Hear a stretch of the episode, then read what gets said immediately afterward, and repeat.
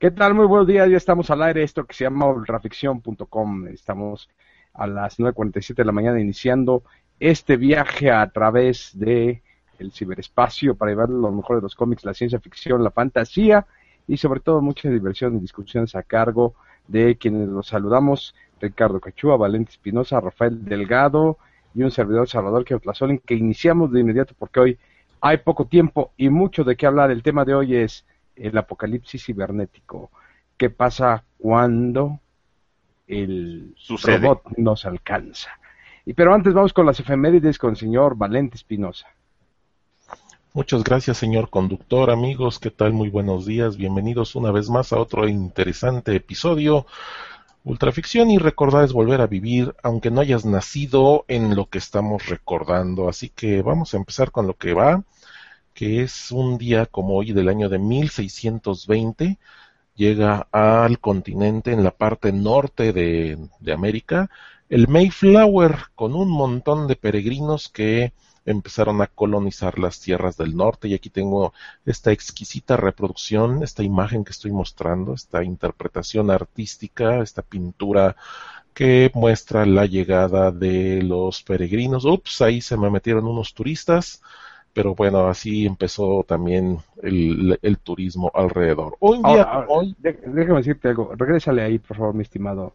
Muy bien, para que la gente se ubique, en 1620, cuando estos peregrinos apenas llegaban a Plymouth y a fundar los Estados Unidos, México ya tenía imprenta y universidad. ¿eh? La Nueva España ya tenía imprenta y universidad, y no solo eso, era el centro de control de Filipinas. O sea, en 1620 estamos hablando de que el imperio de español al cual pertenecía la Nueva España nunca se ponía el sol. Y entonces nada más quiero dejar ese dato claro para que la gente se ubique más o menos de por qué luego dicen, ah, esos gringos son mejores y todo. Un poco de historia, señores. Ah, por cierto, esto fue después de que unos indios, unos gringos se murieron de hambre en uno de los primeros asentamientos. ¿eh? Eso también tómelo en cuenta. Y, y no somos, no somos, este, bueno, más bien los gringos no son mejores que nosotros, porque hasta Casa Blanca tenemos ya nosotros también, señor. Exacto. tenemos Casa Blanca, sí, pues. ya. Y, aparte, o sea, no la compró Robert Downey Jr., cayó ya este. Sí, sí, sí. Ya le estamos ganando a Hollywood ahí también, así que Siéntanse orgullosos, mexicanos. y luego al rato van a decir que van a venir muchos actores norteamericanos a querer trabajar aquí, ¿no? No, pues ya, ya, ¿no viste ya las fotos de Brad Pitt y Angelina Jolie ya viniéndose para acá? O sea, hablando, hablando del turisteado, pues de una vez consigo trabajo, ¿no? Sobre todo la cuestión acá es de que, eh, ok, si damos por buena las declaraciones de cierta actriz respecto a lo que ganó, uno se pregunta, ¿y el fisco dónde está? Porque obviamente si tú ganabas esas cantidades de dinero tan, tan estúpidamente altas, el fisco debería haber estado monitoreándote siempre. Bueno, pero pues, vamos a seguirle dando a sus efemérides. a ver, yo tengo una duda así muy elemental ya para dejar ese tema por la paz. ¿Es o no es servidora pública? ¿Qué no es ella la cabeza del DIF? No, técnicamente no. Este, yo hice esa investigación, de hecho la publiqué por, Facebook, luego, luego, luego busco. Eh, no, eh, técnicamente la, es un puesto honorario. Ah. Eh, un puesto honorario que creo que de todas maneras lo pagan, ¿no? Pero no está en el organigrama del, del ¿cómo se llama? Eh, es presidenta. O sea, el DIF tiene una directora, pero ella es presidenta. Pero ¿a poco no está re bonita la señora también? Digo, hay, que, hay que defenderla, ¿no? No, pero ¿por qué? O sea, es que, es que. No, no, espérate, yo no, yo no dije, yo no dije, yo nomás dije que está bonita. Se acabó. O sea. Sí, en, en su época, este, en su época, en las fotos de Hitler salía muy galán. Y en su época retocaban las fotos de Stalin. Las de Mao no se podía ir si de plano no, no se le podía hacer mucha mejora, ¿no? Pero, pero vamos, o sea, la, la belleza extrínseca no tiene nada que ver con la probidad y mucho menos con la belleza intrínseca. Lo cual, lo cual yo no estoy en discusión, yo no discuto nada, absolutamente nada, pero ya sabe que luego de repente aparecen por su calle gentes que pues no, este, que no, como que no pertenecen a la comunidad, ¿no? Como que están así más grandotes y así más ponchadotes y mejor, mira, está bonita y se acabó, ¿no? Exacto. Exacto. Pero bueno. 1783, el primer vuelo exitoso en un globo con aire caliente. Los pilotos. François Pilatre de Rossier y François Laurent Marquis de Hollande volaron durante 25 minutos durante un trayecto de 5 millas sobre París y ahí están los turistas también. Ok, eh, eso me recuerda a una canción muy famosa de los de los 70. De hecho, esa canción es prácticamente del del verano del amor, ¿no? Es Up, Up on the Way, in my beautiful, my beautiful. ¿Se acuerdan de esa canción? No. Tu, tu, tu. Eh, Rafa, tú te debes de acordar. por favor. Would you like to ride in my beautiful balloon? No. Would you like to glide in my beautiful balloon? Because you and Yo sí me I, acuerdo. for we can fly up, up on the way in my beautiful balloon. Bueno, esta canción porque es este importante, Eh, porque es una canción muy simple, pero el verano del amor tenía este espíritu de liberación. Entonces esta canción psicodélica de la quinta dimensión trascendió. Después la cantaron este Nancy Sinatra, Diana Ross y la Suprema, Dionne Warwick, eh, mucho, mucha gente la ha cantado. Y la cuestión es que este tipo de canciones se introdujeron en Plaza Sésamo.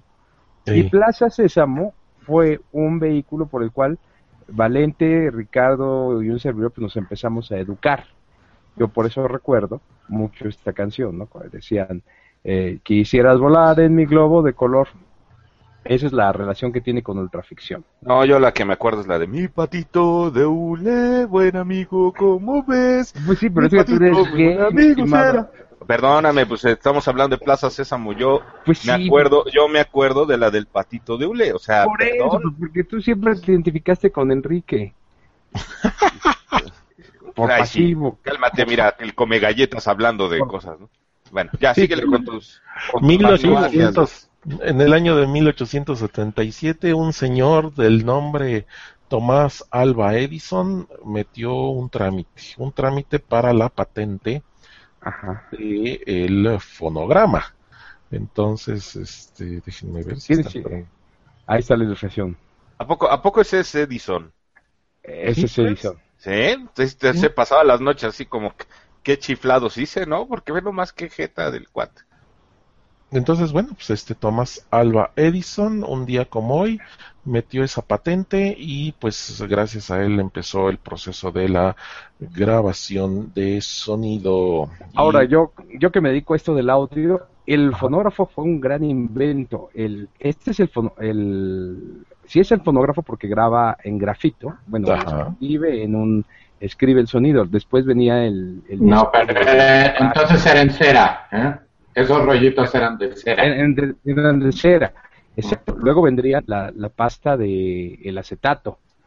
Y el acetato, que, antes no era acetato, era prácticamente grafito, fue la gran revolución musical. Eh, otra vez para situar a nuestros amigos muy jóvenes, muy jóvenes, yo quiero decirles que si ustedes analizan la historia, la época que vivimos es sensacional.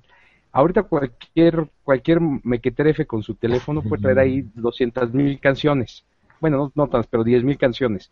Antes ni, ni María de, de, de Austria podía oír diario a Mozart. O sea, de vez en cuando iban los músicos y tocaban frente a la corte. Y la música era extremadamente rara en los pueblos, no era una vez al año, en las fiestas y demás.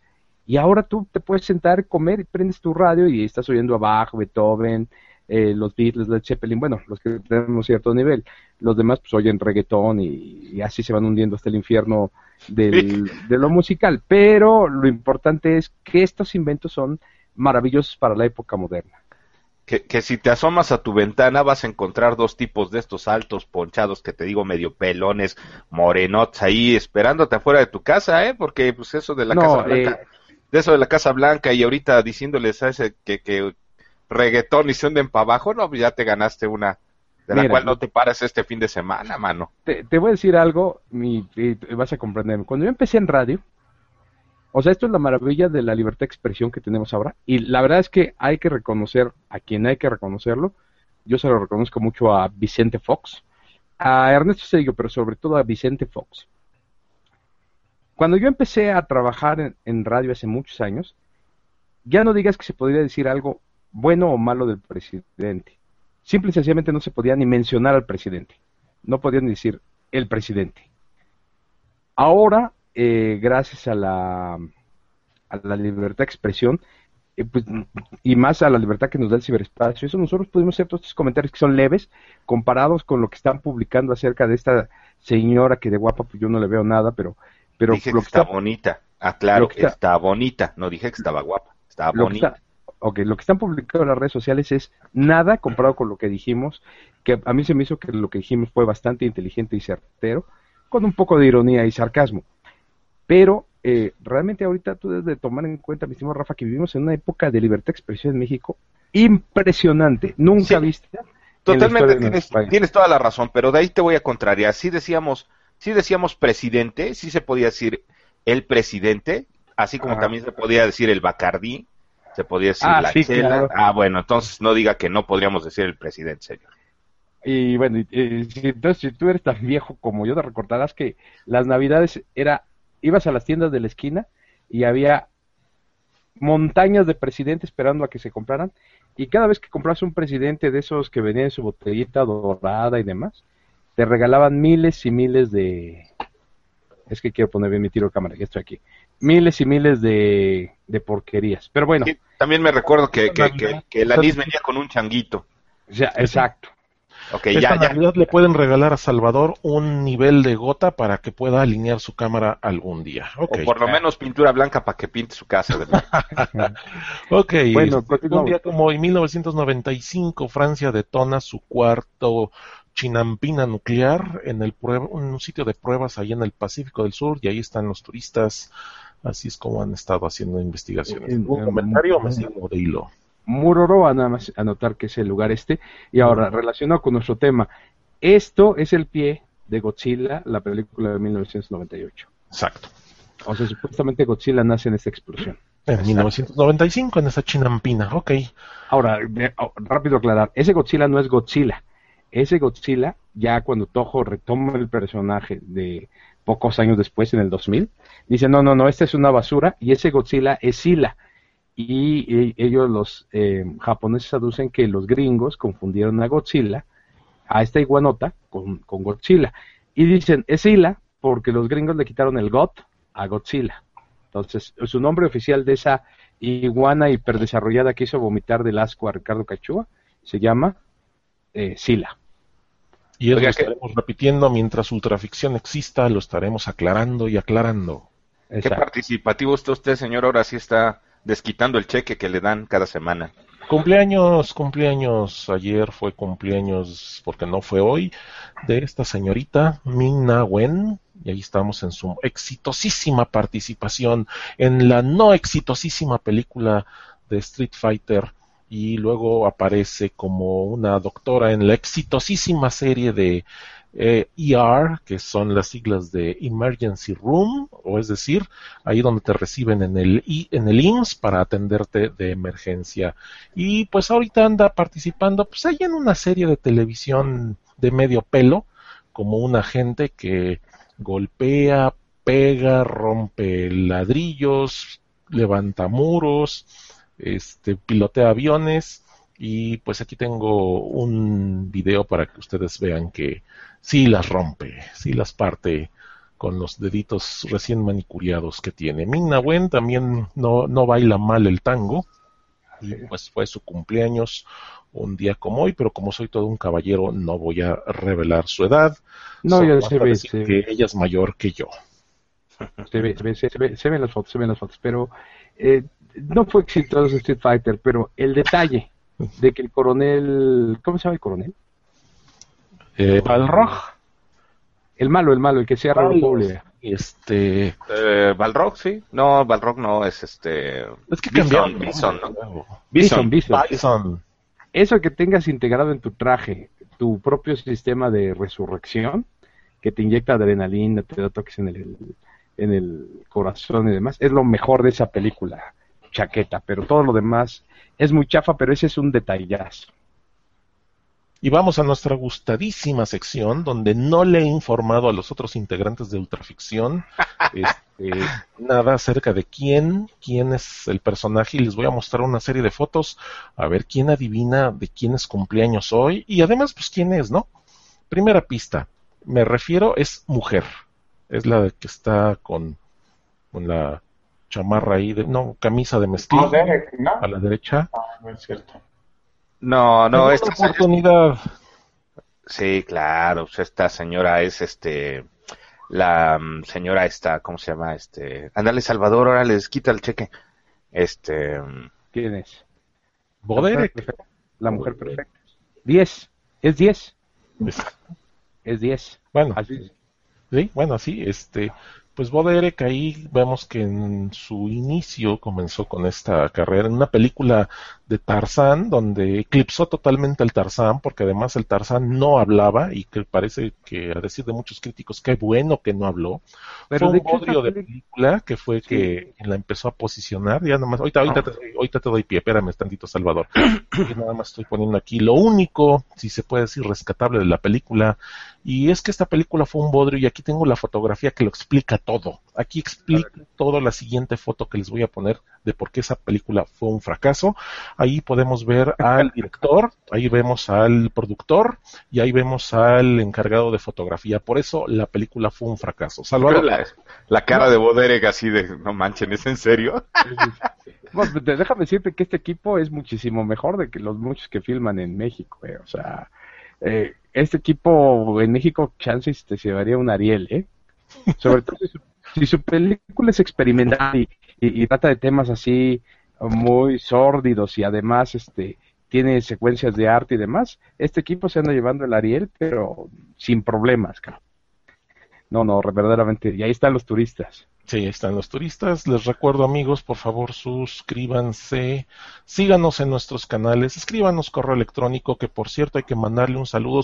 Ricardo, nuestros amigos del otro podcast, ¿cómo son? ¿Quiénes son? Ah, el Friki Podcast, les Friki mandamos un saludo, este, ahora que cumplieron un año de, de, de transmisiones. Les mandamos un saludo allá a Durango. Hasta ¿Nosotros cuánto Durango. tenemos, eh? ¿Nosotros cuánto tenemos de qué? Más de un año, pero menos de dos. Porque para nosotros el tiempo es irrelevante. Bueno, ahí están nuestras formas de contacto, sobre todo el correo electrónico. Ay, si quieren usen Twitter, si quieren usen Facebook, ay, lo que ustedes quieran, pero lo más importante es que si nos están viendo en este momento en vivo o, nos están viendo diferidos, suscríbanse a nuestro canal ahí en YouTube y dennos un pulgar arriba como Ave César, que ahí nos lo está dando. Regreso, micrófonos, cámara y al torpe este que movió las láminas. Ah, solamente hay que anotar que esta Boderek eh, empezó una película que se llama 10, La Mujer Perfecta, eh, donde ella es 10, porque le preguntan a Dudley Moore, que por cierto ya murió, le preguntan, este, conoció a esta chava en la playa, ¿no? Le dicen, oye, si le tuvieras que calificar del 1 al 10, ¿qué calificación le pondrías? Dice el 11. No, es 10. Ahora, este 10, La Mujer Perfecta, volvió a poner de moda el bolero de Ravel. Esa es otra Oh. cuestión. Entonces, tom, pa, pa, pa, pam, pa. Eh, eso es todo lo que tengo que acotar acerca de Bob Derek, un gran, una gran, gran, gran eh, starlet, porque nunca fue estrella, netamente. O sea, realmente sí la pusieron, pero como no podía hacer nada más que encuerarse, pues ya no, no trascendió su carrera. Bueno, pues empezamos con el tema. El tema es eh, apocalipsis cibernético, cuando las máquinas se revelan, eh, cuando la inteligencia artificial llega. Primero que nada, pregunta eh, para Ricardo Quichua, Rafael Delgado y sobre todo Valente Espinosa. ¿La inteligencia artificial llegará a concretarse algún día? ¿O la ley de Gödel, la que impide, eh, según ese principio de Gödel, de que un sistema pueda darse cuenta a sí mismo de lo que es falso y verdadero, eh, se cumplirá o efectivamente estos sistemas podrán sobrepasar esta ley de Gödel y hacerse conscientes de mismo y poder discernir lo verdadero y lo falso en una serie de, eh, de premisas dadas. Adelante ustedes, por favor. Pues, Claro. A ver, Cachúa, Oye, usa, usa, usa eso que se llama cerebro para diferenciarte de la licuadora automática que tienes ahí en tu casa. A, la licuadora esa, esa que siempre te ataca y te... Sí, la manita de los... Tu mano. Sí, sí, sí. Sí, exacto. Este, hemos visto, digo, los que... Estos verjoletones así que, que ven ustedes aquí en este programa, pues hemos visto este el desarrollo de estas máquinas a nosotros sí nos tocó esa época cuando prácticamente no había computadoras personales había este todavía había muchas personas que calculaban con, con la regla calculadora y más cosas. Entonces este pues sí les podemos decir que en esta época hemos visto un desarrollo increíble de esa tecnología no a los a ustedes, estimados este, radio escuchas, video escuchas, este, o de escuchas, cibernautas. que nos están escuchando en este momento. O sea, a lo mejor a ustedes no les tocó, para ustedes es este, absolutamente normal estas computadoras, esas calculadoras, tener en un, tele, en un reloj, en un teléfono, más poder de computación que en el transbordador espacial. Entonces, para ustedes dicen, bueno, pues este, ya dan por sentado esta tecnología, la cual no vieron nacer o no vieron desarrollarse a la velocidad que nosotros hemos visto y siempre han sido parte de, su vida. Pero para los que lo, lo vimos, realmente ha sido un cambio impresionante y más para otras generaciones que pues no les ha tocado esto, ¿no? Pero ahora, ya, ya, ya entrado dentro de la, la pregunta tuya de que si llegará a esto, pues yo pienso, o sea, como, como he dicho en todo este rollo que les acabo de echar, pues hemos visto ese desarrollo, ¿no? Tan impresionante de máquinas que no hacían prácticamente más que sumar 2 más 2 a las computadoras que tenemos hoy en día. Y al, hay un nuevo desarrollo en Google, ¿no? Mi estimadísimo Valente, que ya hay una serie muy interesante. Así es, en todo su proceso de dominación y en su muy establecido proceso de financiamiento a través de publicidad y empezar a expandirse, a ofrecer servicios, eh, Google han sido muy experimentales, han sido muy propositivos y han lanzado productos y bueno, el cerebro de Google es otro que va a ser parte de todo este, de toda esta compilación. Aparte también está pegando durísimo el Internet de las cosas que de pronto como la licuadora de, de Rafael que le quiere comer y triturar la mano, pues ahorita no está, pero próximamente la licuadora sí estará conectada a internet, el refrigerador, muchos de tus dispositivos y todo esto como, como para qué dicen, bueno, pues para que exista una referencia, un seguimiento dentro del Big Data, es decir, el que todo se pueda medir, calcular, hasta inclusive estadísticamente predecir. O sea, eh, que cuánta azúcar le pone a su licuado Rafael, la licuadora lo podrá decir, eh, cuántos elementos te faltan en el refrigerador para que tu, tu despensa esté completa. En fin, cada vez poco a poco diferentes sistemas que toman información de nosotros se irán infiltrando. Vamos, tan solo hoy yo tengo una aplicación que cuenta cuántos pasos doy al día para ver si estoy dentro de mi régimen de ejercicio y de actividad, porque yo nada más estoy sentado mientras hago el programa. Así que, pues ahí está, es importante, tiene muchas vertientes muy positivas, habrá quienes no les guste la idea y habrá quienes inclusive acaricien la idea trasnochada de volverse uno con la máquina, como se ha propuesto en muchas de las series de ciencia ficción que hoy día vamos a abordar. Adelante. Pero es que aquí hay una cuestión que me parece poco práctica. O sea, una máquina, sí, puede saber cuántos huevos le faltan a Rafa. Ok. Pero, de eso a que efectivamente Rafa vaya y compre los huevos que le hacen falta, hay un paso. O sea, siempre el humano es el que va a tener que dar el paso. El paso Fíjate que yo estaba pensando esto que, estaban diciendo Ricardo y Valente. Eh, básicamente no contestaron la pregunta, pero este sí dieron como un antecedente sobre eh, el avance tecnológico. Es que todavía nos faltan tres cuartos de hora de programa. Ah, perdón. Este, yo este yo, yo no es que, no es que me falten huevos en el hogar, al contrario, siempre tengo pues bastante surtido el refrigerador de esos elementos, pues para que no haga falta, ¿no? Exacto. Pero el, el punto es, el punto es que este eh, llegar al nivel de conciencia eh, como el trabaja el cerebro humano, yo creo que está muy, es muy difícil, es muy difícil, eh, puesto que el, el cerebro procesa información a cada instante y, y procesa múltiples eh, tipos de información para llegar a un resultado.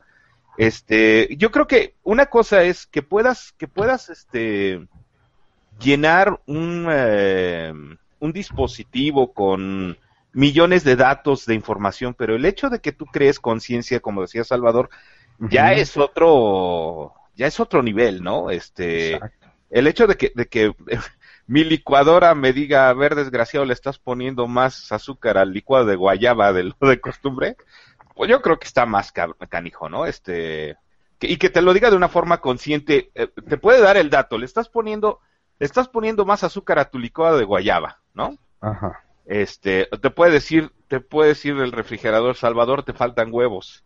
Pero, pero el punto, espérame, pero el punto es, Salvador, te faltan huevos para que no aumente tu colesterol o no los compres, cómpralos o este, o puedes sustituir tus huevos por otra cosa, ¿no? Este, Exacto. O sea, eh, ah, yo, lo- yo se les pongo un ejemplo. Por ejemplo, eh, yo uso mucho el Facebook, no uso el Twitter. Pero luego voy a Amazon para ver las novedades de yo colecciono remixes. En Amazon, como no tengo ahorita tarjeta de crédito, no he comprado en años cosas, pero veo las novedades. Y de repente a mi Facebook me, llega la liga de que ya está a la venta tal disco, ya está a la venta tal otro. Los discos que yo veo me los vuelven a repetir en Facebook.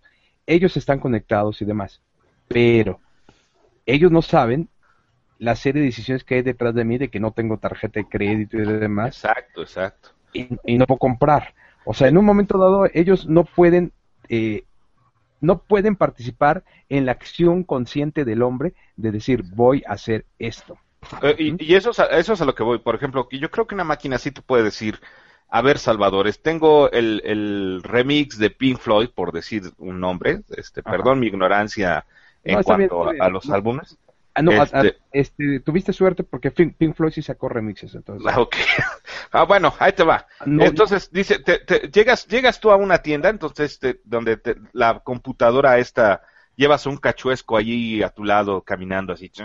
Hola, señor, ¿cómo está usted? No, hola, ahora hoy tenemos programado ir a la tienda de discos a comprarnos nuestro disco de la semana, ¿no? Entonces ya te vas acá con tu citripio y este y llegas a, la tienda de, de, de, discos y te dice, el citripio te dice, a ver señor, está su versión este de eh, su remix de, de Pink Floyd, y pero también tenemos el, el tan gustado eh, ¿cómo se llama? álbum de los Tigres del Norte que ha estado usted buscando, señor, ¿no? No, no, no, es que la máquina, lo que hacen ellos, por ejemplo, te dicen, tú busques el remix de Pink Floyd, ¿no? Y entonces Sí, ellos sí, dicen, eh, el citripio te diría, mire, tenemos el remix de Pink Floyd, pero también está el remix de Lana del Rey. Y también No, el no, no, no, los de los Tigres del Norte, los de los Tigres del Norte. Y No, tú de repente, espérame, y tú de repente dices, ¿sabes qué? No quiero ni uno ni otro, me voy a comprar el, el, el, el, este, eh, ¿cómo se llama? El, pues no sé, el disco de, de Peter la- Gabriel, la- exacto. no, entonces, las- ¿Cuál es? Aquí, aquí la diferencia, la diferencia es el nivel de conciencia que tú estás manejando. Ya hablando de una forma más, más correcta, el nivel de conciencia al que tú estás llegando, el poder de decisión que tú tienes. La Exacto. máquina solamente te está ofreciendo datos, pero en cualquier momento hay una variante, que eso es lo maravilloso de ser un ser humano, hay una variante en la cual eh, tú puedes no optar por esas dos decisiones de acuerdo a la experiencia, a tu modo de vida, a tu gusto, a tus valores, a tu... Implica el hecho de, de- de- de llegar a una conciencia no implica solamente tener eh, una cantidad de datos almacenado. Necesitas toda una serie eh, de condiciones alrededor de ello para poder tomar una decisión. Imagínate cuánta información entonces Skynet hubiera eh, generado allá en 1999 cuando decide eh, tronar la bomba y llevar a la humanidad al apocalipsis, ¿no? Esto estamos hablando en el Terminator, ¿qué hubiera determinado? O, por ejemplo, este, vamos, vámonos un poquito más avanzados, Cachuesco. ¿qué determinaría Ultron en los cómics para que su directiva de proteger a la humanidad le haya, le haya dado eh, en todo este análisis de datos que Ultron hace, le haya dado por destruir a la humanidad porque esa es la única forma en, en cómo la va a proteger, ¿no? Destruyéndola. No, de hecho, eso es lo que pasa con HAL 9000. Ya estamos entrando en nuestro tema. HAL 9000, cuando van a, Júpiter, eh, rápido resumen, en 2001, Odisea del Espacio, a nuestros queridos amigos que no lo han visto, hay un monolito que sirve como centinela de una inteligencia superior y le dice cuándo determinada civilización en determinado planeta alcanza un punto, da un salto de inteligencia, ¿no? Entonces este monolito primero se le aparece a los australopithecus y los hace comer carne, no les voy a decir más, y luego aparece en la Luna y lo descubren los seres humanos en 2001. Y precisamente un año después, el, este, mm, ah, bueno, déjenme decirles que ya para 2001 ya hay bases en la Luna y demás, una fantasía de Kubrick, pero como la película es del 68 no parecía tan descabellado. Y después este mono, este, lanzan una em, nave a, Mar, a Júpiter, y va Júpiter, va, va durando muchos años, Van con astronautas hibernando. Por cierto, Interestelar es una copia de 2001. Veanla, está buena, pero muchos elementos son de 2001. Es casi todo 2001. Y hay HAL 9000, que es una máquina computadora. Y por favor, no me salgan con qué significa IBM. Luego les digo qué significa HAL. HAL 9000 le dan la orden de que es muy importante llegar a Júpiter. Pero le dicen, pero no digas a qué vamos, que vamos a descubrir monolito. Sin embargo, a HAL 9000 lo programaron para no mentir. Entonces es una contradicción en sus órdenes. Una cosa es decir no, una cosa es no mentir y otra es decir, cuando le pregunten a dónde vamos Hal, no puede decirlo, tendría que mentir. Entonces Hal, ¿qué es lo que decide como opción? Pues matar a la tripulación, porque si mata a la tripulación no tiene a quién mentirle. Fíjate, por ejemplo, aquí estamos hablando de esta de esta parte de la de la decisión, ¿no? Lo importante del análisis que hay detrás de eh, las opciones que tienes a tu alrededor entonces, imagínate, estaríamos hablando de una superinteligencia eh, artificial que en ese sentido ya tiene HAL, ¿no? Este, pero imagínate toda la base de datos que tendría que procesar. Digo, este, estaba yo pensando como cuando te levantas en la mañana, que Solín que dices, a ver, voy a usar mis calcetines rojos o mis calcetines morados, ¿no? Este, eh, una máquina lo que optaría por hacer es ponerte calcetines pero no optaría por ponerte ni rojos ni morados. Para ella no tendría el mismo valor, porque para ella ponerte calcetines es cumplir una función. ¿Sí me explico?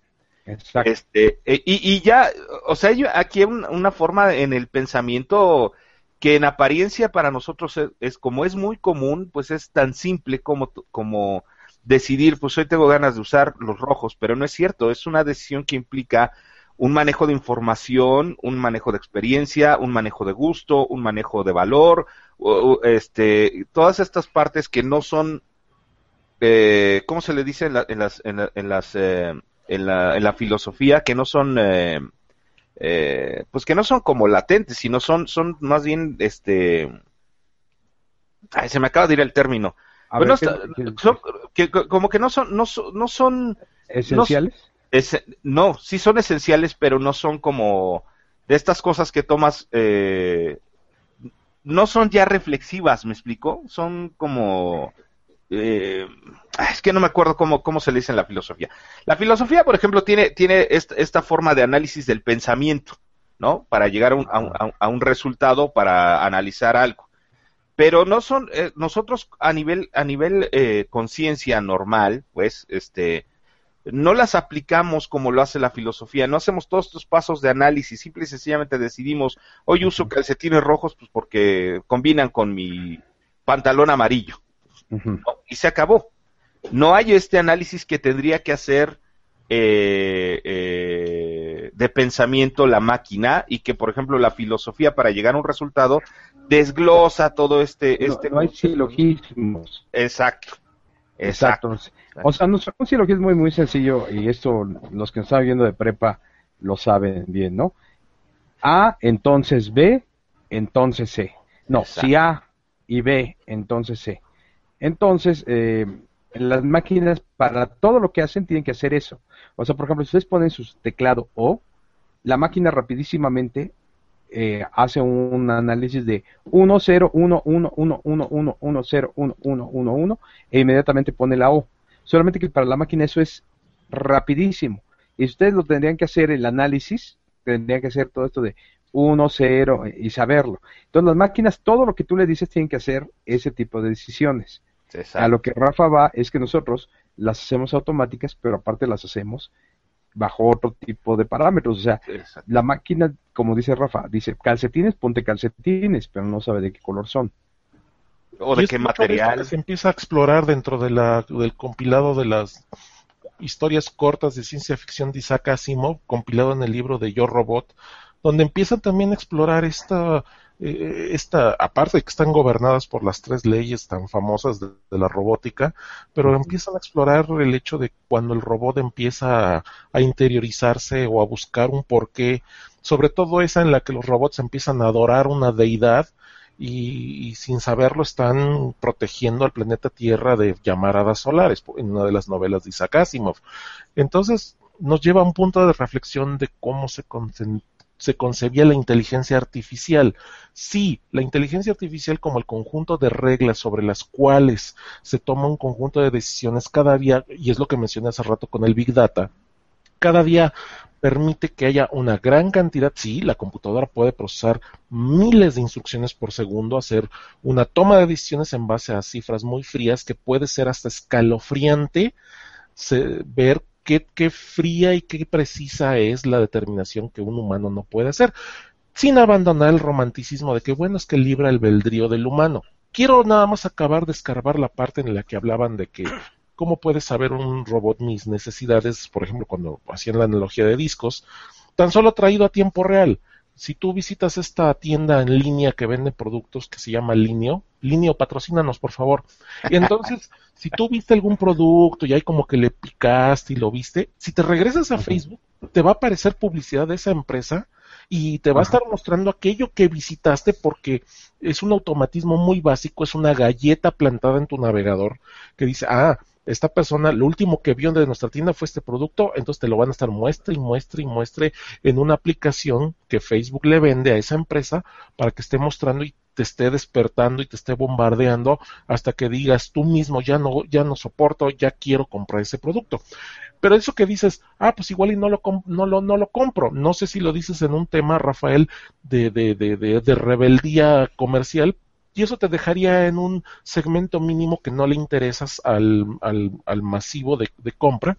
A lo que le interesa estos mecanismos de que la ma mayoría de la gente muestre sus, sus, intereses y estarlos bombardeando con aquello que les interesa para lograr la repetición de compra. Compras una cosa, compraste la película Star Wars, luego compraste las figuritas y luego te llegó más publicidad y empiezas a comprar de aquello que te gusta hasta que tu libre albedrío o tu flaca billetera dice, no, ya, ya, ya no puedo más, entonces el sistema cumplió su, su función. No, dentro del, del, tema de libre albedrío de las computadoras, existe también una gran cantidad de elementos que tenemos que tener en cuenta de que las computadoras no son, no son entes eh, que estén conscientes del fin. Un humano sí ha aprendido a temerle a la muerte o a entender que es un personaje o es un ser que tendrá una vida limitada. Una computadora puede o puede no, calcular eso en función de cuál va a ser el resultado final, lo que las hace más tétricas desde cierto punto de vista de conservación, de autoconservación, y es en la ciencia ficción, en la historia que se ha abordado mucho este tema de cuando la computadora razona tanto que este, se vuelve casi, casi, siempre estará el casi ahí, humano. No, no, no, a bueno, este, vuelve, a, repetir eso, porque claro, ¿cómo es este proceso de racionamiento?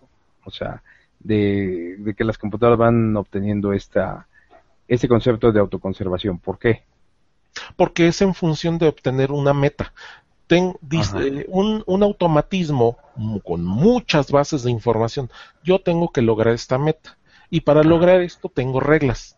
Y dentro de Ajá. mis reglas, ¿cómo las concilio de tal manera de que esa meta sea viable? Y Ajá. si esta meta es una situación que pone en riesgo mi integridad, ¿qué otros caminos tengo para que si no yo, alguno otro de los automatismos logre la meta? Y eso lo puede hacer con una frialdad. Cosa de que si los cuatro nos fuéramos a una expedición al, al, Himalaya y algo no sucediera, pues seguramente cada quien buscaría autopreservarse y que los demás se los cargue el cuerno, mientras que un automatismo diría, ok, si yo no puedo, que siga el resto de los tres hasta completar la misión. Ah, sí, pero, pero, pero, eh, esa es eh, la parte exactamente donde entra la ciencia ficción. ¿no? Este, digo, eh, eh, todo lo que acaba de explicar Valente Espinosa está muy bien, hasta el punto en donde tengo que tomar yo una decisión para llegar a un fin. ¿Por qué? Pues porque otra vez, un humano, para, para tomar una decisión y llegar a un fin, por ejemplo, esto de que de repente los cuatro teóricamente nos vamos al Himalaya, ¿no? Entonces, este, de repente Ricardo Cachua se le rompe una piernita y ni modo, pues hay que tragárselo, ¿no? Porque pues ya nos quedamos sin víveres y este y hay que comerlos. ¿Quién primero, ¿quién determina que tenemos que comernos a Ricardo Cachúa o quién determina que en su momento lo, carguemos hasta tratar de llegar a un pueblo los cuatro? Eso es muy fácil. La necesidad. exacto. Espérame, pero las computadoras no, no van a no van a hacer un análisis de necesidad porque no están inmersas en ese momento. Ellas tienen un dato, como lo acaba de decir. Espérate, espérate. Sí van a hacer un análisis de necesidad ¿qué necesito para llegar a la meta? Exacto, por eso. Pero siempre va, siempre va a haber, bueno, ¿cuál es la meta y qué necesito para la meta? Pero hay dos. Y si necesito para la meta, bueno, nos necesitamos, necesitamos convertir a Ricardo en, combustible. Pues lo, ya, convertimos. lo convertimos porque ese es el paso que necesito yo para llegar a la meta. Y tiene dos vertientes. Es la diferencia de, la inteligencia artificial. Lo importante es la meta. Tiene dos vertientes. No, las, las cuestiones morales que tenemos nosotros como humanos. exactamente. para llegar a esa meta. Ya le, acabas de dar al clavo. Yo le acabo de dar al clavo, pero también, incluso dentro de esta misma, dentro de esta misma cuestión, también hay otros obstáculos de lógica. Exacto. tampoco las máquinas podrían resolver. Por ejemplo, en este caso, es obvio que los, en el Himalaya, los sacrificables somos Ricardo y un servidor. Pero si fuéramos máquinas, las máquinas tendrían que terminar. ¿Quién debe llegar a la meta? Rafael que tiene más gordura y por tanto va a aguantar más. es una posibilidad. O sea, sería la cuestión que se comiera, que Rafael nos comiera a Ricardo y a mí y él siguiera. O Valente que tiene mejor condición física.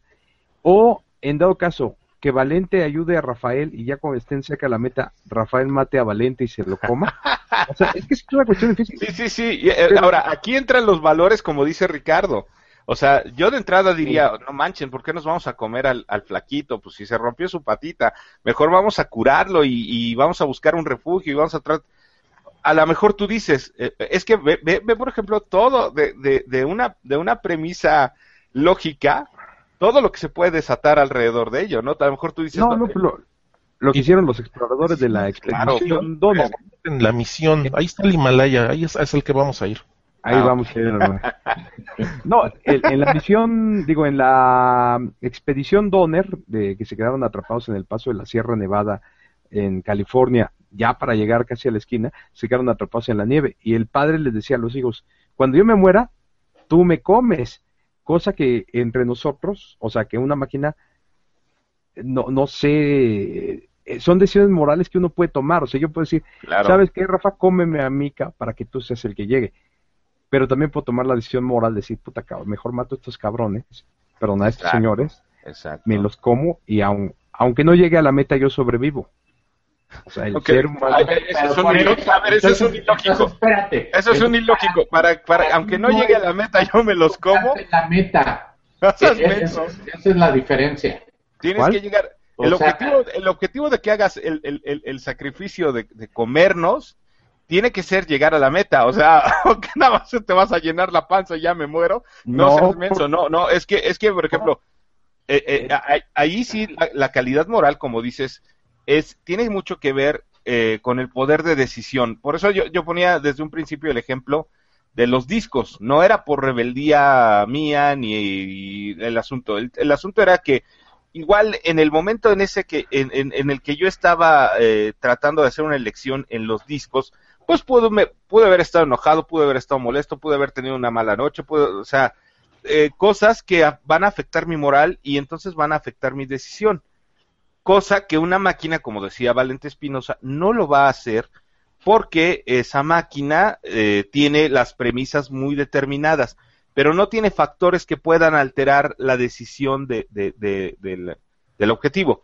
Volviendo a la pregunta, ya para irnos con el señor este, Valente Espinosa y sus notizacias, este, eh, volviendo a la pregunta, que una máquina logre el estado de conciencia de un ser humano, yo creo que, en, definitiva, yo creo que no, yo creo que sí podrá tener un millón de, una base de datos impresionante con información de, de todos lados, lo que quieras, pero llegar al nivel de la conciencia del ser humano, yo creo que es, está muy canijo. Es más fácil, este, que salgan lagartos y evolucionen de, de del, del pantano ese que tienes ahí en tu jardín, Salvador Kiotlazolín, a que este, una máquina llegue a ese grado de conciencia, ¿no?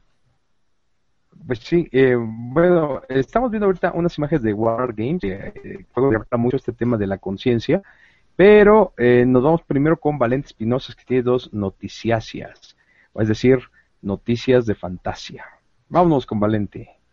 De fantasía, ok, a ver, déjame, como soy el mismo que metió ese gráfico, tengo que pasarme al otro, a la otra pantalla. Y nada más quiero acotar juegos de guerra. Esa no era una inteligencia artificial, era realmente una lógica tipo Atari que se, atoró con un comando y lo fueron a desatorar con un montón de juegos de tic-tac-toe o como le llamamos en México el, gato, el gato sí. hasta que se diera cuenta que pues este no siempre se puede ganar. Eh, nada más déjame acotarte algo mi estimado Valente así como la máquina descubrió jugando el gato que siempre perdía también hay una forma de ganar siempre el gato. O sea, el gato tiene eso. Hay una forma de que tú siempre, siempre ganes el gato. Si la máquina hubiera descubierto cómo ganar siempre el gato, se hubiera lanzado los misiles. Es una de las cosas que... Bueno, vamos a las noticias que son de Asia, no, no de fantasía.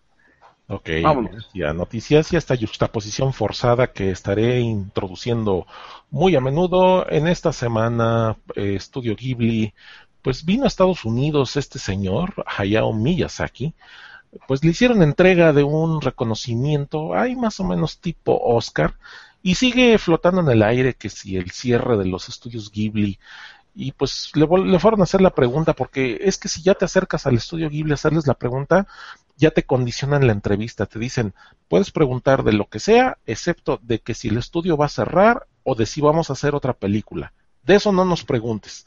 Entonces como que ya te dejan así maniatado. Pero bueno, vino Hayao Miyazaki a recibir su reconocimiento y una reportera sí se le acercó a hacerle de estas preguntas duras, quemantes.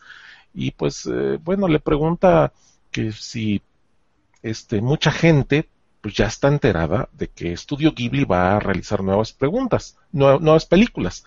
Y él dijo que bueno, en este momento ahorita no están produciendo ninguna película, y cree que tal vez no vayan a hacer ningún largometraje en el futuro cercano. Así que pues esa no era intención de él y él anunció que él se retira, pero él ya no va a hacer películas de largometraje, va a estar haciendo cortometrajes. Este y después le preguntan que si hay alguien en el estudio Ghibli que pueda continuar esta tradición, este pues él piensa que depende de los esfuerzos y si tienen la fortuna y la suerte, pues podrán hacer otra película. Así de, crípticas son las respuestas del señor Hayao Miyazaki. Por último, le preguntan que, pues, este, si él piensa que la animación hecha a mano continuará, si no en el estudio, en algún otro lado, y él dijo que, pues bueno, los animadores que tienen la intención de hacer producciones hechas a mano tendrán oportunidades para ellos, pero él ve que esta ya tiene retos, barreras de entrada financieras muy complicadas. Él piensa que la era del lápiz y del papel y la película, esos tres elementos, están llegando a su fin. Pues ahí están, y estoy mostrando algunas imágenes de las producciones más famosas y conocidas de Hayao Miyazaki. Y paso a la siguiente noticia antes si quieren intervenir en esto. Sí, sí básicamente él resumió, ¿no? Este, está muy puesto en el internet él dijo, yo no tengo nada que esconder y voy a publicar todos estos datos, los voy a hacer públicos, ¿no? Básicamente fue el que dijo esto. Y además dice que él seguirá haciendo pequeñas animaciones. Dice que, que, afortunadamente él tiene un cinito dentro del Museo de Ghibli donde proyectará las pequeñas cosas que haga. Y es que dice que desde chamaco lo han estado jalando que para un proyecto para acá y un proyecto para allá. Oye, mi o hazme una animación de esto. Y pues, creo, creo, que no le dice no a nadie. Entonces por eso ya está saturado de, de, de chamba. Entonces está sacando pues chambitas, está sacando trabajillos. Exactamente. El episodio anterior de Ultraficción estábamos hablando acerca de los sueldos en Hollywood. Bueno, pues acaba de trascender por parte de una empresa que casi casi regala episodios en línea, puedes pagar por ellos también, los sueldos en la industria del anime. Y aquí estoy esquematizando de izquierda a derecha el que menos dinero gana. Esto ya está traducido al inglés y los, las cifras están en dólares y son ingresos por año. Entonces, el que gana menos por año es el animador. El que tiene que estar ahí pasando las páginas y escribiendo 9.400 dólares al año. Después, un estudiante, o sea, un estudiante que entra como de temporal a hacer chamba, gana más que el animador inclusive. ¿Por qué? Pues este... Pues, ¿Será que todo el mundo quiere ser animador? No, pues porque le han de poner una joda, ¿no? pues sí, y como no está contratado de planta, pues total, se va y meten a otro interno. Fíjate, que esto tiene, tiene razón Valente, porque el animador es, es el cuate de base, pero el college student eh, es el, aquel que, al que le dejan que machetee todo, ¿no? Y como es por proyecto, pues bueno, ahí te va una lana para que no te quejes y puedas tener, seguir teniendo estas, eh, lo que nosotros aquí le llamaríamos el freelance, ¿no? El freelance sería también el otro, el part-timer que gana más que el estudiante, 18.700 dólares al año. El asistente de producción, el que le tiene que traer su cafecito, 19.500 dólares. Y finalmente llegamos a algo un poquito más fuerte, el animador en gráficas de computadora, 22.400. Después está el director de episodio, el que tiene que estar checando que los guiones empaten y que haya una continuidad, 28.600 dólares. Está el director de la serie con 42.500. El animador en jefe el que tiene que agarrar el látigo y tronárselo a todos los que están en las mesas dibujando, ese es el que gana 44 mil dólares al año. Y por supuesto el productor ejecutivo, 64 mil. Y sorpresivamente, un actor, un actor o actriz de voz de categoría A llega a ganar casi los 600 mil dólares al año solo por dar su voz a los personajes. Bueno, pero estamos hablando aquí de tipo, este, no sé, este, carga de los Simpsons o alguien así, ¿no? al mismo nivel en el anime, ¿no? Exacto, exacto.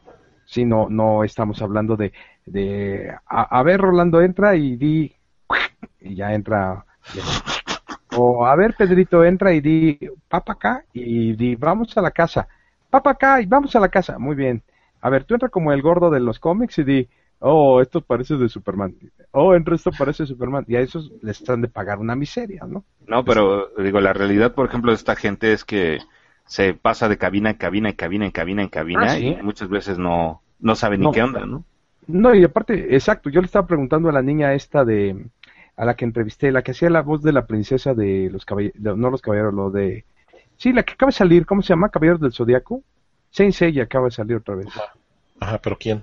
¿Cómo se llamaba? La princesa Ao. Ah, tenía un nombre griego, la princesa... Ah, Sayori. Sayori. Saori, Saori.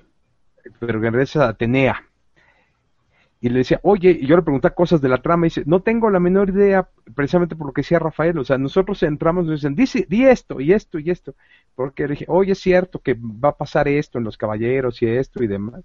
No, no sabía nada, o sea, saben las líneas generales del programa, y saben cómo se debe comportar el personaje, pero la trama la tiene más presente un fan, porque ellos, como dice Rafa, ellos entran, graban, salen, graban y demás, y no llegan a tiempo a su casa para ver los episodios. Entonces no saben de qué se trata la. No, y además ya no está hasta el queque, ¿no? Ay. Sí, no, es, eh, es un rojo. Es como, ¿ustedes vieron el episodio de Los Simpsons donde Homero hace voz? Y va a una convención de fanáticos de Tommy Daly y dice, oiga, ¿por qué Tommy cuando toca la misma nota en el, en el esqueleto de, de, de Daly, por qué se oye un tono diferente? O sea, ¿es, es atonal o porque dicen, no, son preguntas que no se pueden con los Por eso en, el, en algún episodio que haremos de actores de doblaje les enseñaremos, no le estés preguntando a los actores de voz cosas, son los que luego menos idea tienen de la serie. Sí.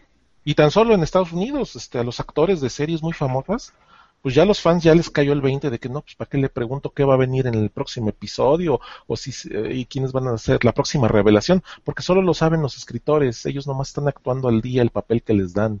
De hecho, como anécdota de las favoritas de Ricardo Chua, cuando se filmó El Imperio Contraataca, la famosa frase I am your father, el David Prowse, a David Prowse le dijeron que lo que le iba a revelar a Luke era que él había, que Obi-Wan Kenobi había matado a su padre.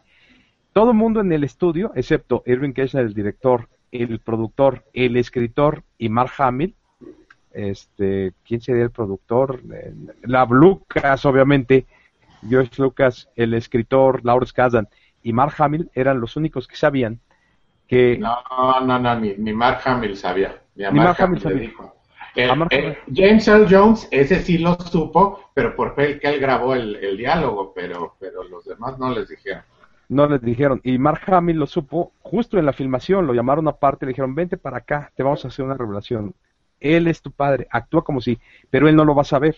Y David Prowse no lo supo hasta que vio la película estrenada. Y fue uno de los motivos por los cuales David Prowse se peleó con, con Lucas. Bueno, inteligencia artificial chafita, la de la película Eddie la computadora enamorada, no tengo imágenes, pero se utilizaron en la campaña de promoción de este episodio que estamos haciendo, que era una vil computadora tipo PC y que de pronto Ajá. se enamora de la chava del protagonista y pues ahí le empieza a hacer la vida difícil. Es de las primeras eh, manifestaciones del alcance que tiene una computadora en controlar el entorno de una persona para hacerle la vida miserable. Pésima Fíjate película, estupendo soundtrack y es lo que puedo decir ahí. Estupendísimo. La de corto, cortocircuito, ¿no? Que era el robot este también que eh, Ah, so- sí. socializa con, con los chavos y se va a la prepa y "Pues, está bien, está bien. De- déjame acotar que el soundtrack de Electric Dreams de Eddie la computadora eh, enamoró tenía un tema que se llama Video de Jeff Lynne, tenía Culture Club con un tema sasazo que se llama Love is Love, que es una canción grandiosa, y tenía otra canción grandiosísima con la que Human League termina ahora sus conciertos, de Philip Oakey y Giorgio Moroder, que se llamaba Together in Electric Dreams. Era un temazo. Y hablando de inteligencia artificial, ¿mandé? Algún día, algún día este, tenemos que platicar tú y yo, este, muy aparte de esto, de toda, toda la discografía depresiva de Boy George y de Culture Club, ¿no? Este, que digo, son muy buenas canciones, pero pues todas son así como autobiográficas de, de los amores eh, no, no madurados de Boy George, ¿no? En ese sentido. No, y de los amores que él tenía con el baterista, ¿no? Sí, por eso, Porque- bueno, ya, digo, pero ya no nos vamos a extender porque... Este, John Moss, pero- el guapo baterista, le ayudaba a pasar, digamos que, que los mismos placeres que le podría dar una lavativa se los daba a este baterista. sí, sí, Ah, pobre, ah, pobre Boy ah, George. En series Oh, bueno. de televisión recordamos también el auto increíble, una computadora que esa sí pensaba, analizaba, razonaba y hasta era más coherente que el actor titular de la serie. Ese móvil era un automóvil que tenía diferentes fuentes de suministro de energía y pues muchas de las cosas que se propusieron tecnológicamente ya son realidad hoy. Sí. Hay automóviles de gama alta que traen un radar en la parte frontal para detectar pues animalejos en la noche y poder frenar a tiempo, guardar distancia. Eh, los sistemas de síntesis de voz que hoy día son parte del eje del OnStar de muchos coches de gama alta. Es decir, de puros coches que no podemos comprar, toda esa tecnología sí está hoy día del auto increíble, ya está ahí. Esa de, te No, dije no, que y vieras- los autos que se manejan solos, ¿no? El mismo Google, El Google. que volvemos a hablar de, de- de Google, que también tienen su proyecto y ya han estado sacando autos que, que han cruzado todo Estados Unidos completamente este, automatizados, ¿no? Ya, ya nada más les faltó decir, Google, patrocínanos. Pues oigan, Ya ves, ¿Sabes qué? Google patrocina, ¿no? ¿Sabes qué computadora es buenísima en ese sentido? Hay una película de muy bajo presupuesto, Ajá. bueno, de, de muy bajo para la Warner, porque la produce la, la Warner, que se llamó Mensajero de Satanás. En inglés se llama Evil Speak, la pueden encontrar, está completa en YouTube. Esta película protagonizada por Clint Howard, del hermano Ron Howard, es sobre un chavo buleado, pero muy buleado en una escuela militar. Entonces, siglos antes en esa escuela habían a un monje, bueno, aunque, sucede en Norteamérica, bueno, acuérdense que Norteamérica también fue parte, en Estados Unidos fue parte de la Nueva España, habían matado ahí a un, este, a un padre que había hecho pactos satánicos. Entonces, con la computadora, este cuate se comunica con ese, empieza a hacer el rito satánico con ese padre, y él recibe la información de este padre, el, a través de la computadora y con eso completa su entrada al bueno al infierno y obviamente el diablo en persona le ayuda a vengarse de sus atormentadores. Es una película muy interesante de, terror, muy, los 80, Mensajero de Satanás. Por eso está completa en YouTube, ¿eh? está buena, está pero sí buenísimo la trama, me cae. Te, voy a decir algo, es que en 1980 el, las computadoras personales, estamos hablando de 1980, eran una novedad. La gente no sabía cuál era su alcance. Y entonces el manejarte que tú con tu computadora te ibas a poder comunicar con el diablo, sí era una trama interesante. Obviamente hoy la tendríamos que modernizar y hacer que este rito satánico fuera a través de, del ciberespacio y se conectara a través de los satélites y demás. Pero podría seguir manejando lo mismo. O sea, la gente ahora también piensa, y eso es un tema que es interesante, que el Internet lo resuelve todo y no es así. Estaban comentando hace rato, eh, estaban dando información en un programa de radio de cierta estación, que no voy a decir cuál, decían, es que en las redes sociales, en las redes sociales dijeron ayer que había provocadores, y en las redes sociales dijeron, y entonces con ganas de decirle, oye cabrón, pues, lo que digan las redes sociales no es cierto, no es cierto, y tú al aire, siendo una estación de radio, lo estás dando como una verdad, o sea, si yo publico un Twitter que digo ahorita, está cerrado ahorro postal porque atropellaron a una viejita, millones de personas me lo van a creer y es probable que incluso en los reportes viales lo reporten. Evite usted ahorro postal porque atropellaron a una viejita, porque empieza esto a hacerse viral y empieza hasta hashtag y demás, ¿no? Entonces. Sí, oiga, señor, eh, así este, como lo, está, como lo está viendo, sí, sí es posible que, que haya un nivel de concientización del medio, señor, porque imagínese, con tanta información que damos nosotros por hecho, pues algún momento sí puede despertar la mente maestra. Es que me vino a la mente, a la mente la película de Tron y ya de repente diga, ahora sí los voy a conquistar ah. por idiotas, ¿no? A ver, lo del diablo. Pues yo, yo uso la computadora para comunicarme con el diablo cada año en el mes de abril cuando meto mi declaración anual, así que... Exacto. Todos, muchos, tenemos muchos adoradores cautivos que adoramos al diablo. Y Tron, ya me arrebataste ahí. Tron, otro esfuerzo en donde una inteligencia artificial subyuce a algún humano, lo digitaliza y hace que pase en sus entrañas para resolver una situación. Una segunda parte también no muy, no muy bien lograda de película. No, no, no, pero ve, por ejemplo, espérame, Salvador, ahorita que Valente tomó Tron, este, esta parte de, que la, inteligencia artificial, la mente maestra desarrollada por este villano que le quita los derechos de los videojuegos al, al pobrecito este de, ¿cómo se llama el actor este? Este, no me acuerdo, ese, ese cuate, este, pues le tenga miedo a, a, su misma inteligencia, a su misma creación, ¿no? O sea, que no sería como demasiado inteligente el tipo como para darle un switchazo por ahí, este, en una línea de código, pues para que no te pases de rosca, mi queridamente maestra, y ni siquiera este, me estés amenazando a mí de que pues, vas a desconectar los sistemas de, de, red y de computación y todo eso, al, al grado de digitalizar este, a, los, a los famosos usuarios en ese momento también, ¿no? O sea, eh, muy padre. No, no, pero es que la amenaza se dio ya digitalizado, o sea, como si te no, no, pero una fosa y ahí sí te empieza a amenazar y todo, y ahí estás sin estás impotente en ese momento. Entonces es lo que pasa con Tron. Te está jalando a su contexto, a su plano de universo y ahí no tienes poder. Entonces ahí tienes que usar mucha inteligencia porque estás en handicap, estás discapacitado dentro de los contextos del universo. Exactamente, ¿no? Entonces, bueno. No, pues no, de, de hecho, eh, si analizamos otro paradojo, ustedes hablando acerca de, del mal de las computadoras y demás, el Internet empezó siendo un arma. El Internet era un arma del ejército de los Estados Unidos. Así es. De las primeras cosas que se empezaron a usar por Internet fue, los pedófilos fueron de las primeras personas que empezaron a usar Internet para intercambiarse chavitos. Entonces, nosotros lo que vemos como, y aquí viene la cuestión de la moralidad, ¿no? Nosotros lo que vemos, no, no, el Internet maravilloso y lo que digan, pues no, o sea, empiezan con cuestiones intrínsecamente de violencia y demás, y se van refinando para el uso civil. Las computadoras primeramente se desarrollaron para calcular las trayectorias de proyectiles y de barcos en la Segunda Guerra Mundial. Entonces, todo esto viene a colación de que no pensemos de que nosotros estamos moralmente, eh, o sea, que una máquina moralmente va a tomar decisiones. Las decisiones las tomaron los humanos antes de crear esta inteligencia artificial.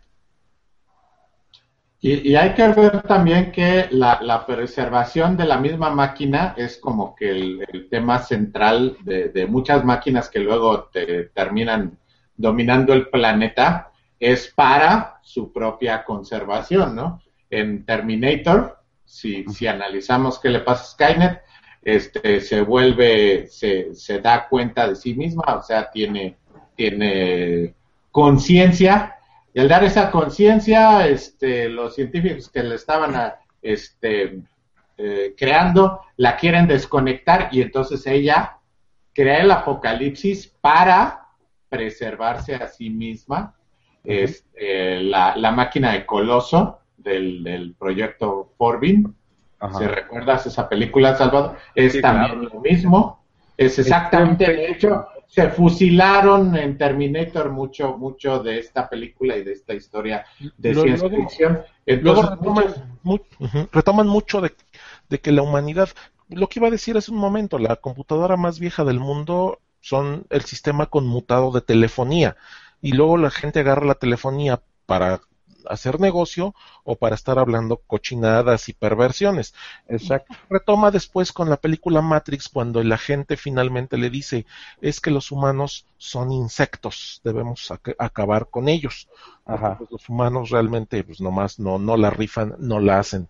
Y es sobre esta misma idea también que lo retoma esta serie de animación japonesa que es Macros Plus, en la cual pues es eh, la historia de un triángulo amoroso en el cual hay dos pilotos de combate que están probando aviones experimentales y compiten contra un avión con inteligencia artificial para ver cuál de ellos es más eficiente. Y al mismo tiempo hay una cantante idol, no, no la muchacha que está ahí, sino la caja que tiene ahí un ojo rojo, muy al estilo de Hall, este, esa computadora logra seducir a la gente en un auditorio porque las tienen conectadas con pulseras, les están monitoreando sus signos vitales y a través de hologramas flotantes, todos ellos femeninos, seducen al total de la gente. Y más tarde estos hologramas se liberan y toman control de toda la ciudad del Macros a través del cual logran ahí empezar una dominación hasta que finalmente al tratar de autopreservarse utiliza este avión experimental de combate para defenderse. Al final si la computadora es destruida, trata de defenderse contra los humanos. Ahí está el esplendoroso Macros SDF y así termina la serie con un holograma agonizante. Y por último, nada más quiero también una rápida semblanza. Inteligencias artificiales. ¿A quién le tienes más? ¿Una inteligencia artificial que tiene cuerpo, es decir, que ya tiene un, una forma y que puede interactuar y agredirte físicamente? ¿O a la que te puede controlar a través de todo tu entorno? Pues es la, la, la premisa de Person of Interest, donde tenemos a este señor que es el programador el de anteojos y un ex militar eh, que pues eh, no le fue muy bien en una última campaña militar y es contratado por este experto en programación. La computadora tiene acceso a todas las cámaras de videovigilancia, tiene este, cientos de miles de ojos y millones de oídos, está monitoreando a toda la gente. Más tarde se une esta fanática casi religiosa, porque ella considera a la máquina casi casi una deidad y ella lucha para proteger a esa inteligencia artificial. Esta escena es estupenda cuando la meten al manicomio y toda la estratagema que logra para salir del manicomio, porque la máquina se comunica con ella y le pasa secretos indecentes del dueño del hospital. Más, más adelante, pues, Amy, Amy Acker. La serie tiene la característica de que nos sumerge en la visión de la computadora, nos muestra los análisis que hace, las predicciones, los cálculos estadísticos, la situación de riesgo y es muy inmersiva la serie, como la computadora momento a momento toma decisiones para salvar a la gente. Y luego surge una segunda computadora que va a tratar de borrar a todo el equipo anterior y a la primer computadora. Person of Interest realmente es una serie que vale mucho la pena. Me la voy a echar. serie inteligente que, como diría cierto crítico de televisión, chequen la Person of Interest en la televisión norteamericana que no... Canal 5 ya nos hizo el favor de desvirtuarla, la pasaron diario durante mes y medio y ya no la volvieron a poner en pos de su pésima programación vespertina. Es que hacen una programación con las nalgas, todos los canales de televisión. No Canal 5, Canal 7, Canal 13, Canal 2. Bueno, Canal 2 tiene por lo menos una lógica, ¿no? Que son las telenovelas. Pero los demás canales te anuncian como una maravilla tal serie, te la pasan dos días y si no tienen el rating esperado, la quitan y no la vuelven a pasar. Jamás en la vida y no les interesa. En cambio, series viejas que les funcionaron, como Malcolm, el de en medio, que no es mala, pero les funcionaron, pero no es una serie para niños precisamente, la pasan a las 4 de la tarde, diario, a veces hasta 3 o 4 episodios juntos, ¿no? Aunque no es para niños la serie. Entonces, una, una cuestión muy extraña esta de la televisión mexicana.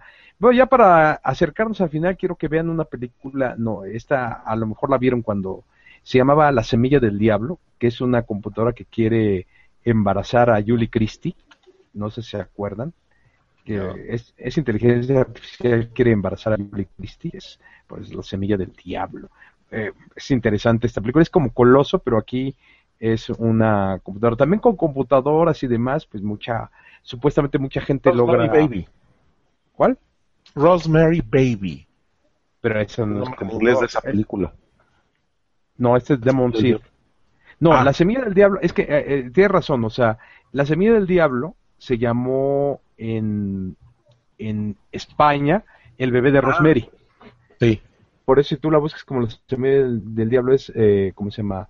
El bebé de Rosemary, porque nuestra, esa es otra de las cuestiones. Ustedes han notado que la red no está actualizada para México.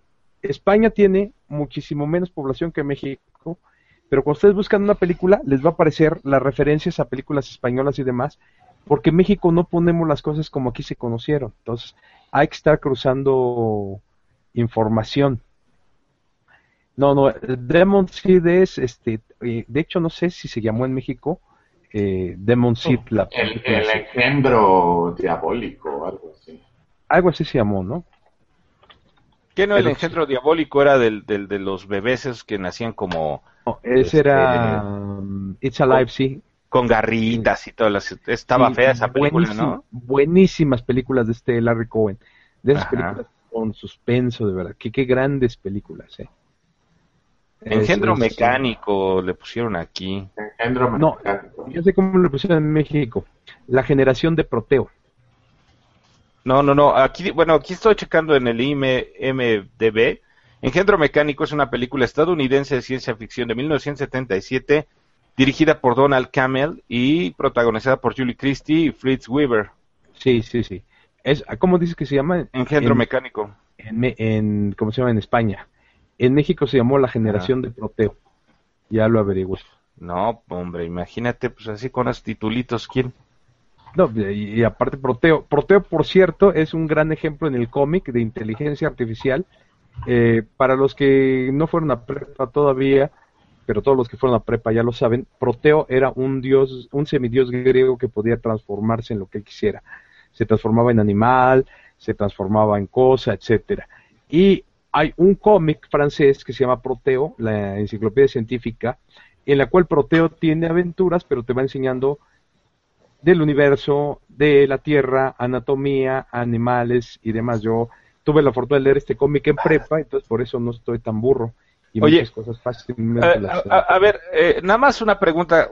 Yo sé que está como entre sí y si no. Pero Frankenstein sería una inteligencia artificial. Ah, No, porque no se cumplen los preceptos de que tiene que ser una... eh, es decir, no debe, ser, no debe ser de origen biológico. La inteligencia tiene que estar procesada en función de circuitos, lógica básica y ah, este, interconexión de bases de datos. Aquí agarró el cerebro de alguien y se lo metió en el cráneo de otro y enchufó pedazos. pero, pero a nivel tecnológico eso era válido en ese momento. Este, es por eso estoy, por estoy haciendo co- como la, la, la- aquí la, la disyuntiva. Si estamos hablando del avance tecnológico en ese instante en el que se sitúa en- contextualmente Frankenstein, bueno, pues si hay circuitos, si hay este, eh, No, no, No. no, no. El, el principio de Frankenstein, el principio científico en el que Los se diodos que le ponen, los diodos que le ponen el- al, al cerebro para que reaccione Sí. y toda esta parte. Ajá. Es- Esa es tecnología eh, que cumpliría. Yo por eso dije que está como la disyuntiva, ¿no? Porque No, no, no. yo, no, yo mismo no, estoy, porque- estoy dudando en, en, en, en, en, en los conceptos, ¿no? No, mira, Frankenstein, el origen en la novela real de Mary Shelley, Frankenstein o el moderno Prometeo, el, eh, Víctor Frankenstein lo hace a través de la, este, de la, ¿cómo se llama? Del impulso Lo hace eléctrico. con Del la impulso alquimia. eléctrico, estimulación No, no, eléctrica. No, no, pero, pero espérate, si lees realmente la novela, Exacto. es vida artificial, no utiliza ningún, ningún cadáver ni nada. Si uno lee, lee la novela, es vida completamente artificial, la cual no describe exactamente cómo la hace, pero No. ya que describe al monstruo y los procesos y las cosas que tuvo ahí, uno entiende que lo hizo completamente de forma artificial, más no describe que se, se utilizó química, que creció, nada. Ajá. No, ajá. nada, nunca describe. No, Nunca pero- describe pero- cómo llega a hacerlo, pero se sobreentiende que nada de que usa cadáveres. Todo eso es de cine. Pero No, no, espérame, sí no, es- espérame. En la novela, en la novela sí especifica que hay, que hace experimentos con impulsos eléctricos para reactivar los, este, eh, el No, no, no. movimiento muscular. De hecho- Frankenstein ve cómo cae un rayo en un árbol en la novela y eso lo inspira, y, y- y- pero la novela nunca te explica que él usó la electricidad, sin embargo te da a entender la novela como que sí, viendo la electricidad, es como él piensa usar esto. Eso es de la novela novela. Pero es materia muerta, no, no, nunca te dice que es materia muerta, sino que crea vida. Eso es lo que dice la novela. Ay, no, si faltan muchas referencias, este, qué flojera estar especulando de si el autor quería irse por otro lado y necesitaba, le faltó un asesor tecnológico, biológico No, no, para no, darle no, más no. cuerpo. Es, a la es que es muy sencillo, es que es muy sencillo, te voy a decir por qué. Fue una competencia entre Percy Shelley, entre Mary y su entonces esposa, y que entre otro poeta. Y ¿cómo Lord? Byron. Ah, Lord sí, que- Byron, que estaba Lord de Byron. hecho en su casa. Exacto, entonces la competencia era hacer eh, un cuento, a ver quién hacía el, el cuento De fantástico más, más padre. Oye, Ah, Y oye, entonces, y, y sí, y, y la, la que ganó fue Mary Shelley, ¿no? Este, que- aunque ¿Qué impacto ha de haber sido para, para la pareja de Mary Shelley, este, pues que ella sea mejor escritora que, que él, ¿no? Este, así como igual la paloma, pues tiene más casa que pues, el preciso y, dale y- con... ah, perdón, es, sí. es que ninguno de ellos, ninguno de ellos se pudo imaginar el impacto, porque Byron también creó un, este, unos cuentos, este, un cuento que se llama El vampiro, y es el origen de todo lo que es Drácula. O sea, en esa reunión, provocada por cierto por un volcán, surgió el vampiro moderno y el Frankenstein moderno, los dos grandes, este, ¿cómo se llama? Em, Monstruos. monstruos del cine. Sí, sí. Ahora, es lógico que, que Mary Shelley sabía del galvanismo. O sea, Mary Shelley por eso hace lo del rayo. A- aparte es un tema que, eh, ¿cómo te puedo decir? Es una licencia poética. Por ejemplo, yo doy por supuesto que nace un feto a través de la computadora, pero no digo cómo.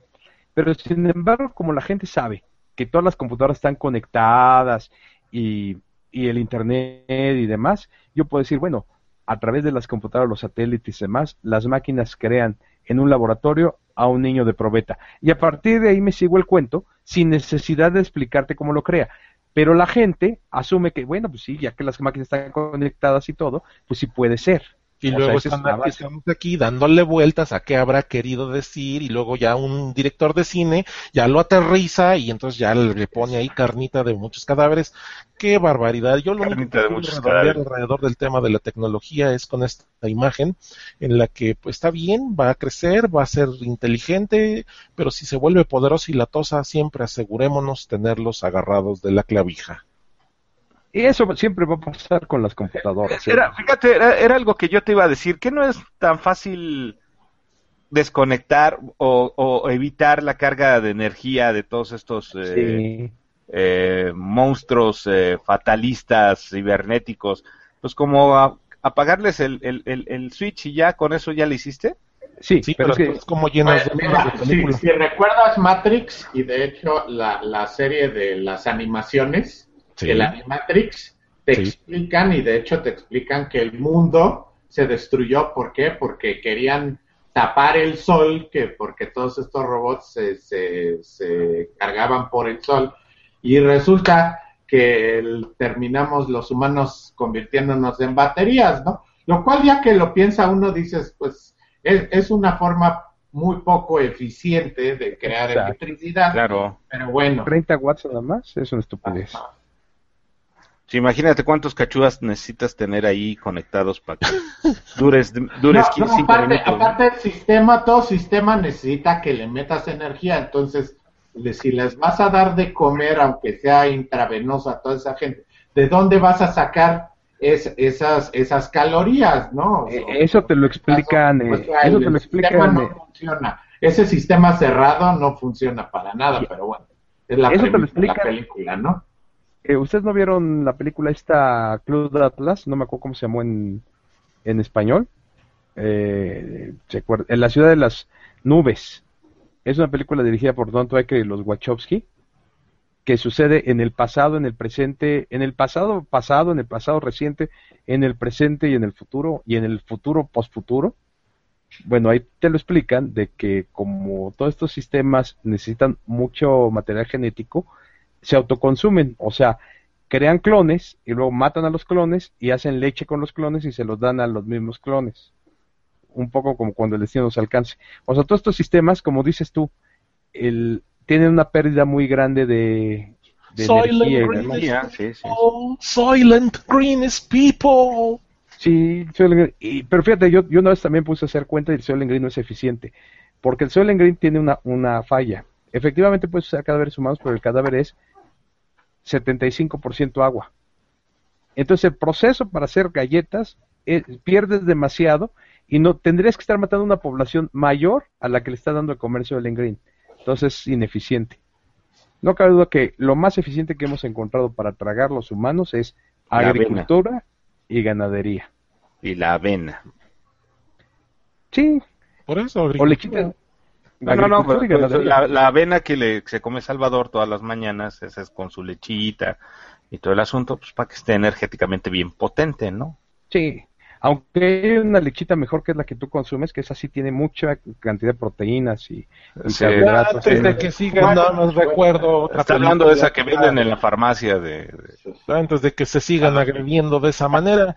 Otra película que fue Misión a Marte, en donde tienen a un perro, un perro robótico que se desdobla así y que iba a ayudar al astronauta en una misión que fueron y de pronto el robot, perro robot se, de- se aloca, la computadora de este perro trata de matar al astronauta en la superficie de Marte, pero afortunadamente el astronauta encuentra una sonda rusa, la cual logra echar a andar para alejarse de la superficie de Marte. ¡Qué bodrio!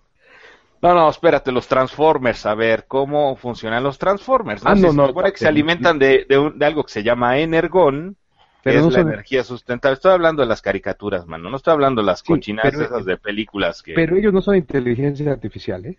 ¿No? ¿Qué son? Son, son seres mecánicos, pero no inteligencia artificial. ¿Son qué exactamente? Seres mecánicos. O sea, O sea, la in- pero tienen un nivel de conciencia. Eh, ahora, sí, pero espérame. son vida. Son vida biomecánica, como Alien. Alien es vida, pero es mecánico. O sea, son biomecánicos. ¿Alien es biomecánico? Sí, es un concepto eh, que, que, que hizo, que es nuevo, no es nuevo, pero desde Giger y ese que por cierto murió el año pasado. Ajá, sí. Alien es parte materia dura, materia casi como piedra y demás, exacto, pero, de- Sí. pero es vida, no es inteligencia Sí, sí, artificial. sí, sí. bueno, los Transformers a poco son vida artificial. Sí, ellos mismos te lo explican. El Spark les da esa animación, esa vida.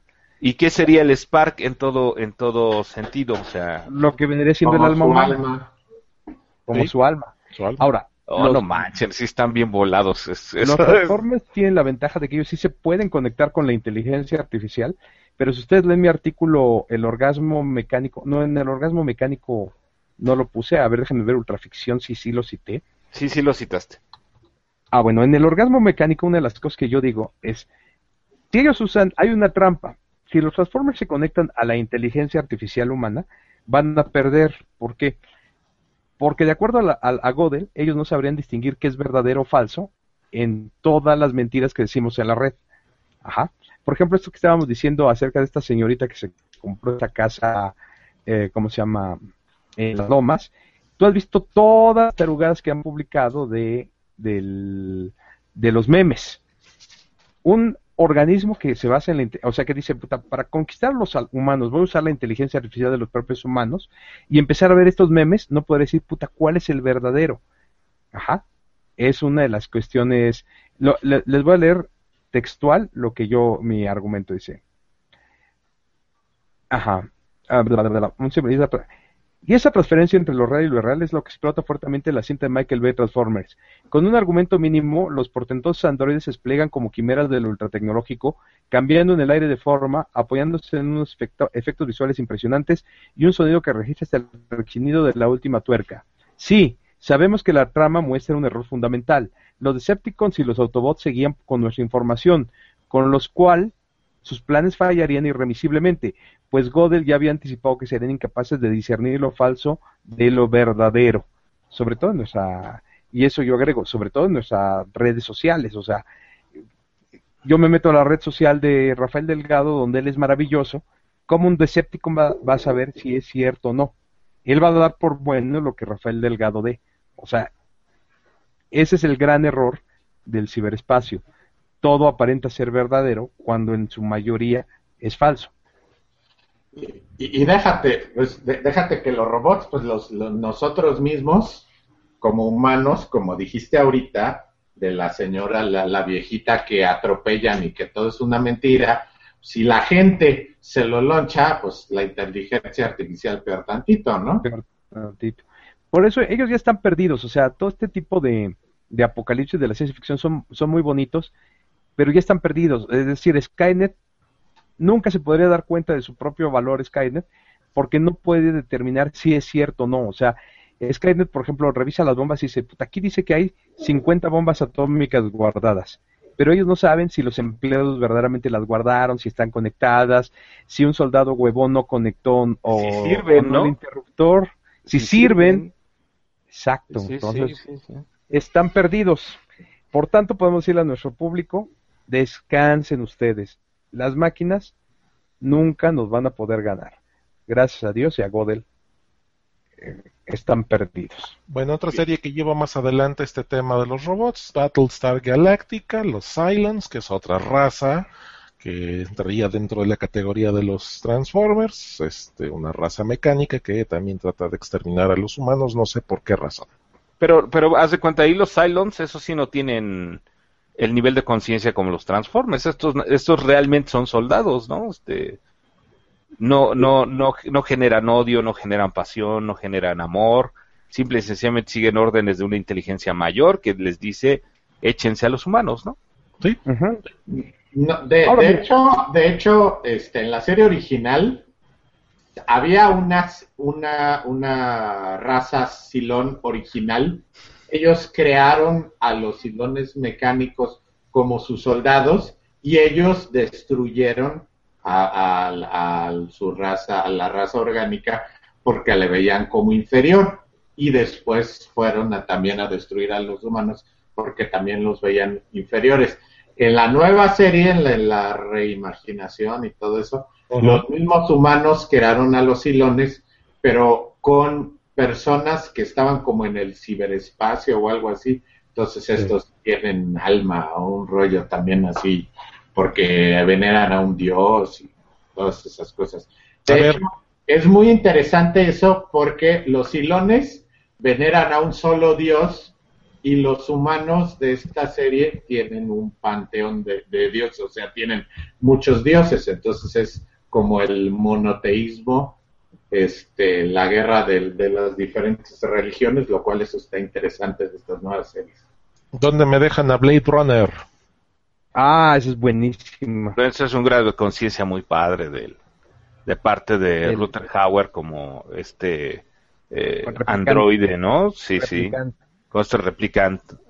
Ese, ese es muy bonito. Esta es la parte padre de, del, del rollo de- y, y de la, la base de la ciencia ficción, ¿no? Cómo a través de un organismo eh, destructivo, pues reflexionas acerca sobre la vida humana. Yo creo que eso es lo, lo valioso que se puede rescatar de este tema.